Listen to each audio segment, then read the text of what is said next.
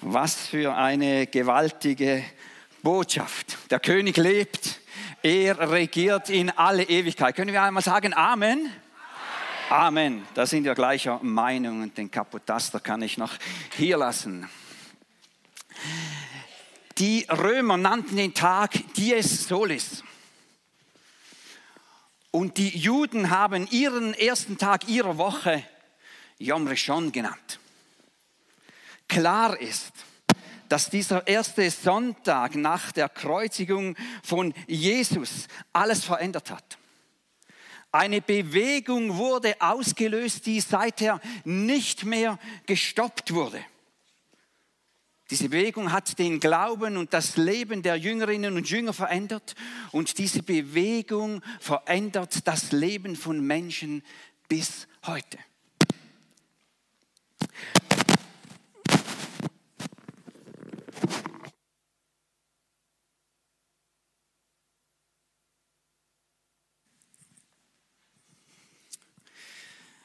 Der christliche Glaube unterscheidet sich in verschiedenen Bereichen von anderen Religionen.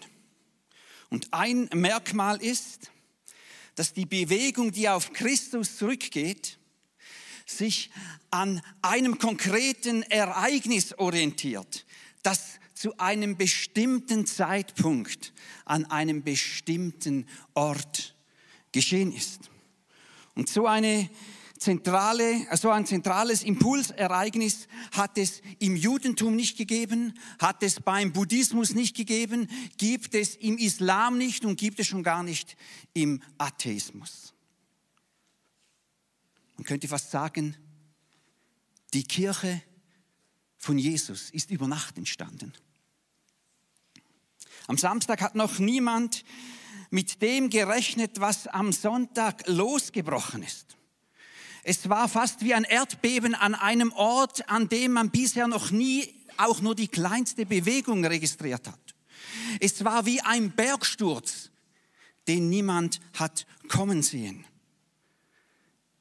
Nicht einmal diejenigen, die eigentlich hilfreiche Hinweise hatten, haben es kommen sehen.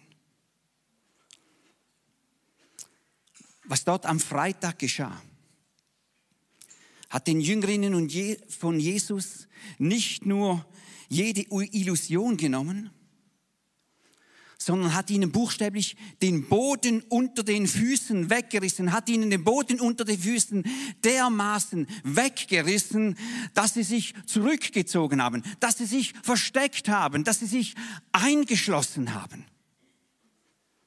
Und kannst du dir vorstellen, was dort geschieht, wo eine Gruppe von Menschen, die komplett schockiert, komplett frustriert und total niedergeschlagen sind, einschließt? Kannst du dir vorstellen, was dort geschieht? Da, da wird die Depression regelrecht ansteckend. Sozusagen ein kollektiver Sprung ins Bodenlose schlimmer als am Sonntag hat es nicht mehr kommen können. Für die Jünger war das der Tag, der Samstag, der Tag nach dem Tod von Gott. Und die ersten, die sich aus dieser Erstarrung wieder aufgemacht haben, sind Maria Magdalena, Maria, die Mutter von Jakobus und Salome. Das kannst du im Auferstehungsbericht in Lukas 16.1 folgende nachlesen. Mit dem Sonnenuntergang war ja am Samstagabend der Sabbat zu Ende gegangen. Und noch an diesem Abend, während es schon am Eindunkeln war, machen sich diese Frauen auf den Weg, kaufen wohlriechende Öle ein, um den Leichnam einbalsamieren zu können. Dass Jesus davon gesprochen hat, dass er von den Toten auferstehen wird, das liegt weit jenseits ihres Denk- und Vorstellungshorizonts. Das haben sie einfach nicht auf dem Radar gehabt. Sie sind im Beerdigungsmodus. Sie funktionieren einfach. Hoffnung und Glaube sehen definitiv anders aus. Und dann wird im Bericht, den Matthäus schreibt, ab Matthäus 28, Vers 1, berichtet, dass diese Frauen nach einer kurzen Nacht sich am Sonntagmorgen schon in aller Frühe, noch bevor die Sonne aufgegangen ist, auf den Weg gemacht haben. Sie wollten die Ersten sein am Grab und waren es nicht. Da war ein Engel von Gott schon vor ihnen am Grab eingetroffen. Seine Erscheinung wird von einem Erdbeben und von einem Glanz begleitet, der die Intensität eines Blitzes hatte. Und diese Erscheinung hat die wachhabende römische Truppe dermaßen erschreckt, dass sie buchstäblich erstarrt sind. Der Evangelist schreibt an dieser Stelle, sie fielen um wie tot. Und jetzt kommen die Frauen zu diesem Grab, in diese Situation hinein. Und der Engel spricht sie direkt an, zuerst mit dem ganz bekannten Wort, das immer wieder in der Bibel vorkommt, fürchtet euch nicht. Und dann fährt er weiter. Ich weiß, ihr sucht Jesus, den Gekreuzigten. Er ist nicht hier. Er ist auferstanden, wie er es vorausgesagt hat. Kommt her und seht euch die Stelle an, wo er gelegen hat. Und dann geht schnell zu seinen Jüngern und sagt ihnen, dass er von den Toten auferstanden ist. Er geht euch nach Galiläa voraus. Dort werdet ihr ihn sehen.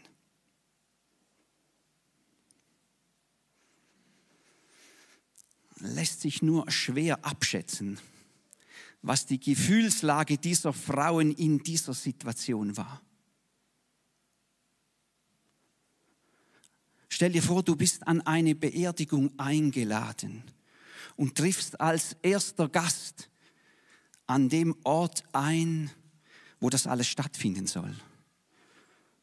Und stell dir vor, dann kommt der Pfarrer auf dich zu und sagt, die verstorbene Person lebt wieder.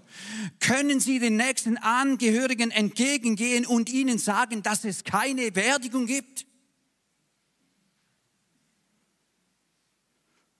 Verwirrung ist vermutlich ein viel zu schwaches Wort, um zu beschreiben, was dann in deinem Kopf vorgehen könnte. Matthäus schreibt von der Gefühlslage dieser Frauen, die sich da denn schnellstens vom Grab wieder weggemacht haben. Und er sagt, dass sie sich fürchteten.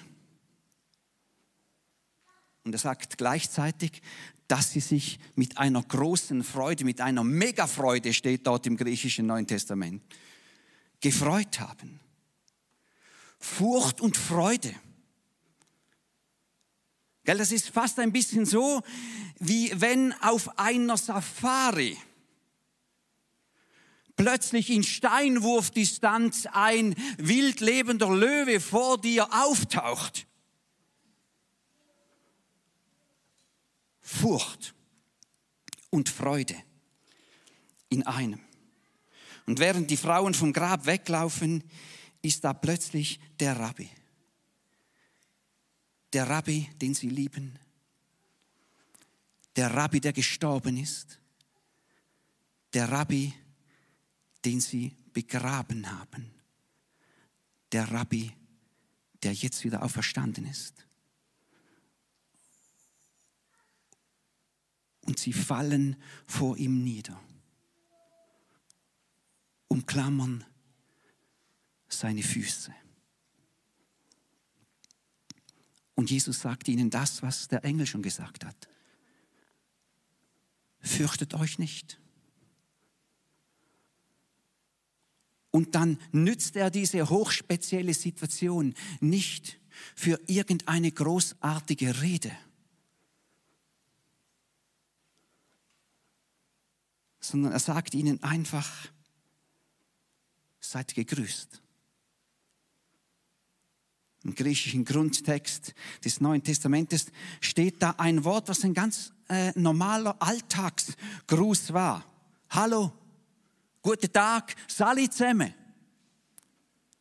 Und es tönt fast wie wenn Jesus fragen würde, habt ihr mit irgendetwas anderem gerechnet? Ich habe euch doch gesagt, dass ich auferstehen werde. Geht zu meinen Brüdern, sagt ihnen, sie sollen mich in Galiläa treffen, damit wir in Ruhe besprechen können, wie alles weitergeht. Der Auferstehungstag verändert alles, aber nicht in der Weise, wie sich das viele vorstellen. In keinem der vier Evangelien sagt der Engel oder Jesus, von jetzt an müsst ihr keine Angst mehr haben vor dem Tod. Von jetzt an wird euch niemand mehr etwas Böses antun können. Nichts von dem. Der, am Tag der Auferstehung wird das Leben der Jüngerinnen und Jünger von Jesus nicht ruhiger und nicht sicherer, sondern gefährlicher der vermeintliche, niederschmetternde letzte Schlag, den die Feinde von Jesus, der Bewegung von Jesus an Karfreitag zugefügt haben, ist zu einer katastrophalen Niederlage geworden. Und Jesus wusste, das wird eine Reaktion geben. Und deshalb hat er seinen Jüngern schon im Voraus gesagt, ich sende euch wie Schafe mitten unter die Wölfe. Also hast du dir dieses Bild überhaupt schon einmal vorgestellt? Das ist nicht irgend so ein Hummelbild von einem Mädchen, das Blümchen sammelt. Ich sende euch wie Schafe mitten unter die Wölfe. Und dann fährt er fort.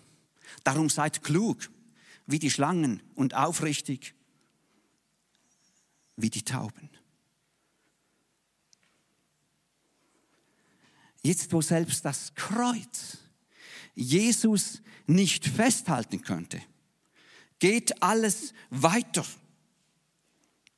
Und wer so wie Jesus seine eigenen Feinde liebt, wer bereit ist, für diese Liebe sogar Opfer zu bringen, der geht ein enormes Risiko an. Am Tag der Auferstehung wurde das Leben der Jüngerinnen und Jünger definitiv nicht sicherer sondern gefährlicher. Dieser Sonntag war nicht der Startschuss für ein überblickbares, bequemes Leben. Dieser Sonntag verändert alles, aber in sehr dramatischer Art und Weise.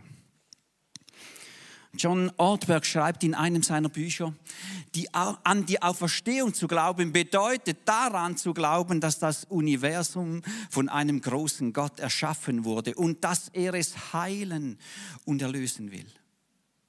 Wenn das geschieht, wird er seinen Menschen die Schuld vergeben, für Gerechtigkeit sorgen, dem Leid ein Ende machen, die Schöpfung heilen und die entschlafenen Gerechten zum Leben auferwecken. Und das alles beginnt nicht irgendwann einmal in einem rosaroten Zeitalter, sondern das Ganze beginnt hier und jetzt bei dir und bei uns hier in dieser Kirche. Moderne Wissenschaftler sind sich nicht einig darüber, wann genau die Menschen allmählich vom Sammler- und Jägertum sich abgewandt haben und sesshaft wurden und Ackerbau betrieben. Aber einig ist man sich in der Wissenschaft, dass dieser Schritt weg vom Sammler- und Jägertum hin zum Sesshaftwerden, hin zum Ackerbau, die, eine der größten Veränderungen ausgelöst hat, die es auf diesem Planet überhaupt schon je gegeben hat. Und alles hat damit angefangen, dass einem aufgefallen ist, dass etwas geschieht, wenn man ein Samenkorn nicht einfach isst, sondern in den Boden legt und wartet. Und weißt du, da wäre ich gerne mit dabei gewesen, als der erste Bauer seiner verwunderten Großfamilie gesagt hat, ich werfe jetzt nicht Lebensmittel weg, sondern ich verfolge einen größeren Plan. Stelle mir vor, dass das viele äh, viel Kopfschütteln ausgelöst hat, Verständnislosigkeit ausgelöst hat. Aber allmählich haben die Menschen die simple Wahrheit verstanden. Ein Samenkorn, das nicht in den Boden kommt, bleibt ein einzelnes Samenkorn. Wenn es aber in den Boden kommt, wächst aus dem, was da stirbt, reiche Frucht heran. Ohne Verlust keine Frucht. Das haben die Menschen schnell verstanden. Und jetzt greift Jesus dieses Bild auf und spitzt es in dramatischer Art und Weise zu. Und das hat eine Veränderung ausgelöst, die größer war als die Sesshaftwerdung der Menschen. Seine Jünger haben gesehen, wie Jesus lebte. Seine Jünger wussten, wo er lebte. Seine Jünger wussten, wie Jesus starb. Und seine Jünger haben vor allem eines verstanden. Du musst bereit sein, etwas zu opfern, wenn die Dinge so werden sollen, wie wir es uns eigentlich wünschen. Du musst bereit sein, etwas zu opfern. Wer sät, der setzt auf das Prinzip der Hoffnung. An jedem Sonntag wurde das Prinzip der Hoffnung freigesetzt. Und dabei geht es nicht um eine Hoffnung darauf, dass irgendwann schon auch einmal noch alles irgendwie gut kommt. Und es ist auch nicht einfach die Hoffnung auf ein Leben nach dem Tod. Es ist die Hoffnung, dass Dinge geschehen können, von denen ich nicht einmal zu träumen wage. Und es ist die Hoffnung, dass so Großes entstehen kann, wenn ich bereit bin, etwas zu opfern, etwas wegzugeben, so wie das Jesus gemacht hat.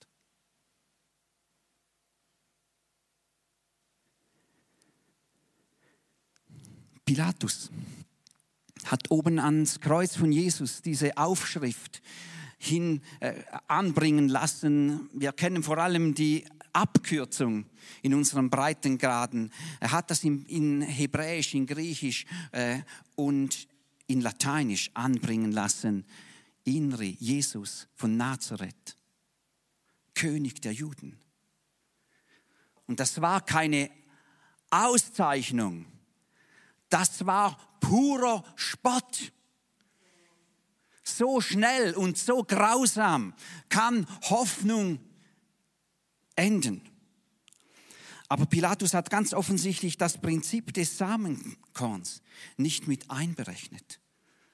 Und weißt du, die Schrift, auf dieser Tafel, die war zwar schon trocken, aber die war noch gar nicht durchgehärtet. Da hat das Prinzip, das Samenkornprinzip der Hoffnung, die von der Auferstehung von Jesus ausgeht, bereits schon begonnen, alles zu verändern. Die Schrift war noch nicht durchgehärtet.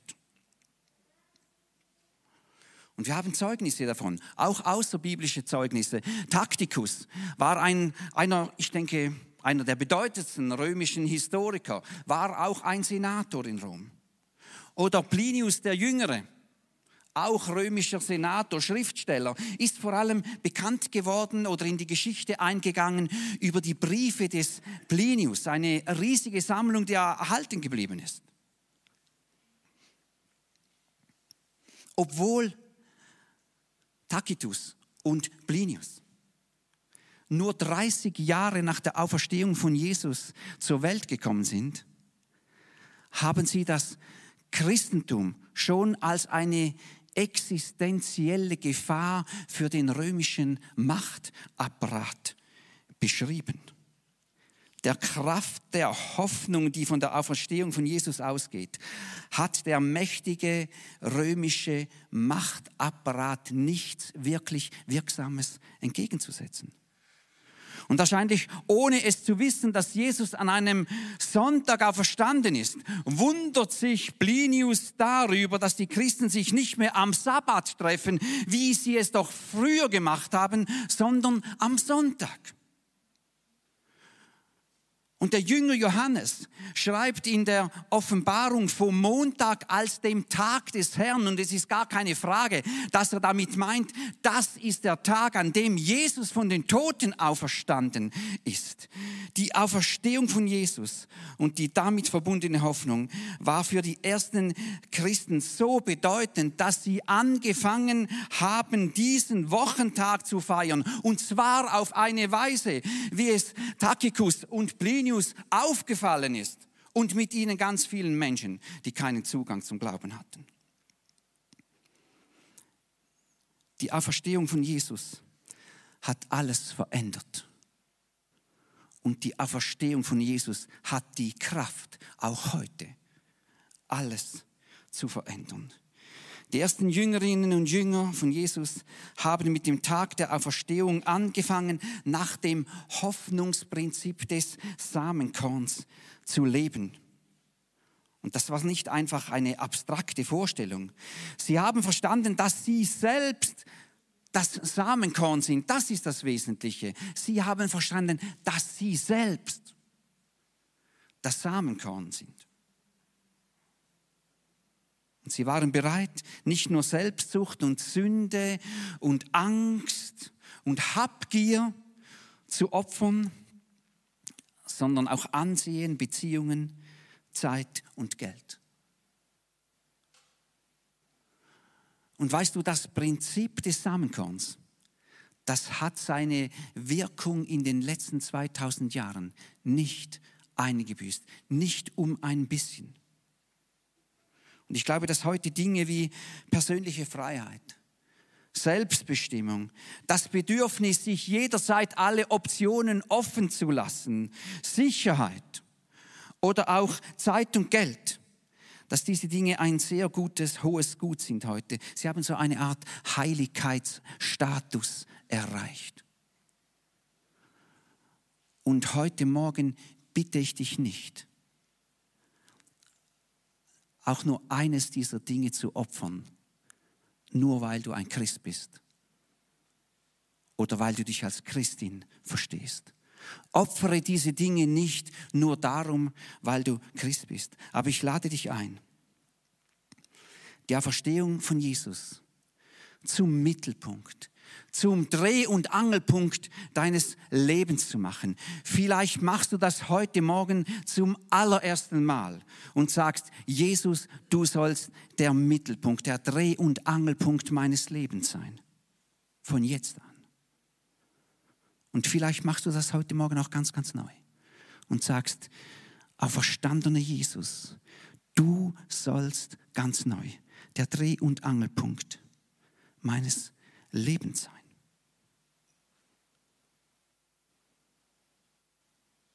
Ich lade dich ein, diesen Jesus zum Dreh- und Angelpunkt deines Lebens zu machen. Und ich lade dich ein, über das Prinzip des Samenkorns nachzudenken. Was heute gefragt ist, sind Hoffnungsmenschen. Menschen, die glauben, dass Frucht entsteht, wenn etwas gesät wird.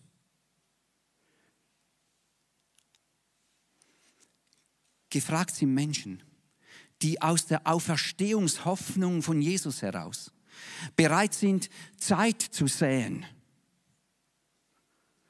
Zeit für das Gebet. Zeit, um Kinder zu lehren und zu begleiten. Zeit, um sich um Menschen zu kümmern, die am Rande des Glaubens stehen. Zeit zu sehen für Menschen, die am Rande der Gesellschaft stehen. Zeit zu sehen, um Menschen seelsorgerlich zu begleiten. Wenn unsere Zukunft, deine und meine Zukunft, und wenn die Zukunft unserer Kirche ein menschliches Gesicht haben soll, dann braucht es Menschen, die bereit sind, ihr Gesicht anderen Menschen zuzuwenden. Auch wenn sie dafür Zeit opfern müssen. Und gefragt sind Menschen, die den Sonntag feiern,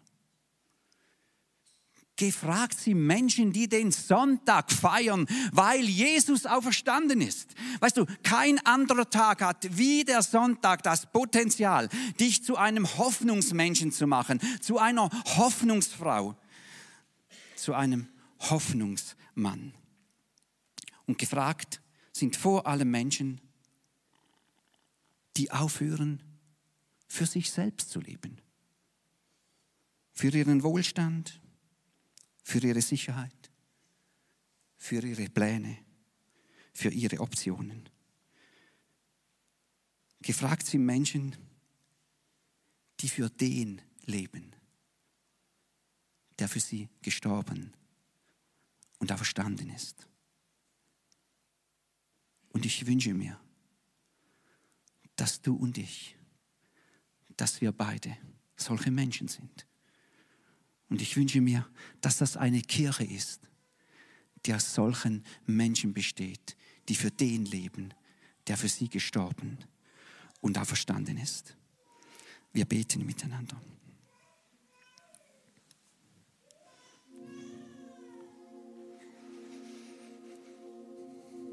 Du, Jesus, du, Jesus, bist auferstanden von den Toten und lebst. Du, Jesus, hast diese Bewegung angestoßen, die nicht mehr gestoppt werden konnte bis zum heutigen Tag. Und du, Jesus, bist mit deiner Auferstehungskraft uns begegnet und möchtest uns heute Morgen mit diesem Hoffnungsprinzip des Samenkorns ganz neu beschenken. Du, Jesus, bist der, der mehr durch unser Leben entstehen lassen will, als wir uns überhaupt vorstellen können, als wir uns erträumen können, als wir uns erbitten können. Und dich, Jesus, lade ich heute Morgen ganz neu ein. Sei du der Dreh- und Angelpunkt meines Lebens. Sei du der Mittelpunkt meines Lebens. Und wenn du möchtest, kannst du diese Worte auch jetzt selber in deinem Herzen mitbeten. Jesus, du sollst der Herr meines Lebens sein. Ich möchte für dich leben, für dich, der für mich gestorben und auferstanden ist.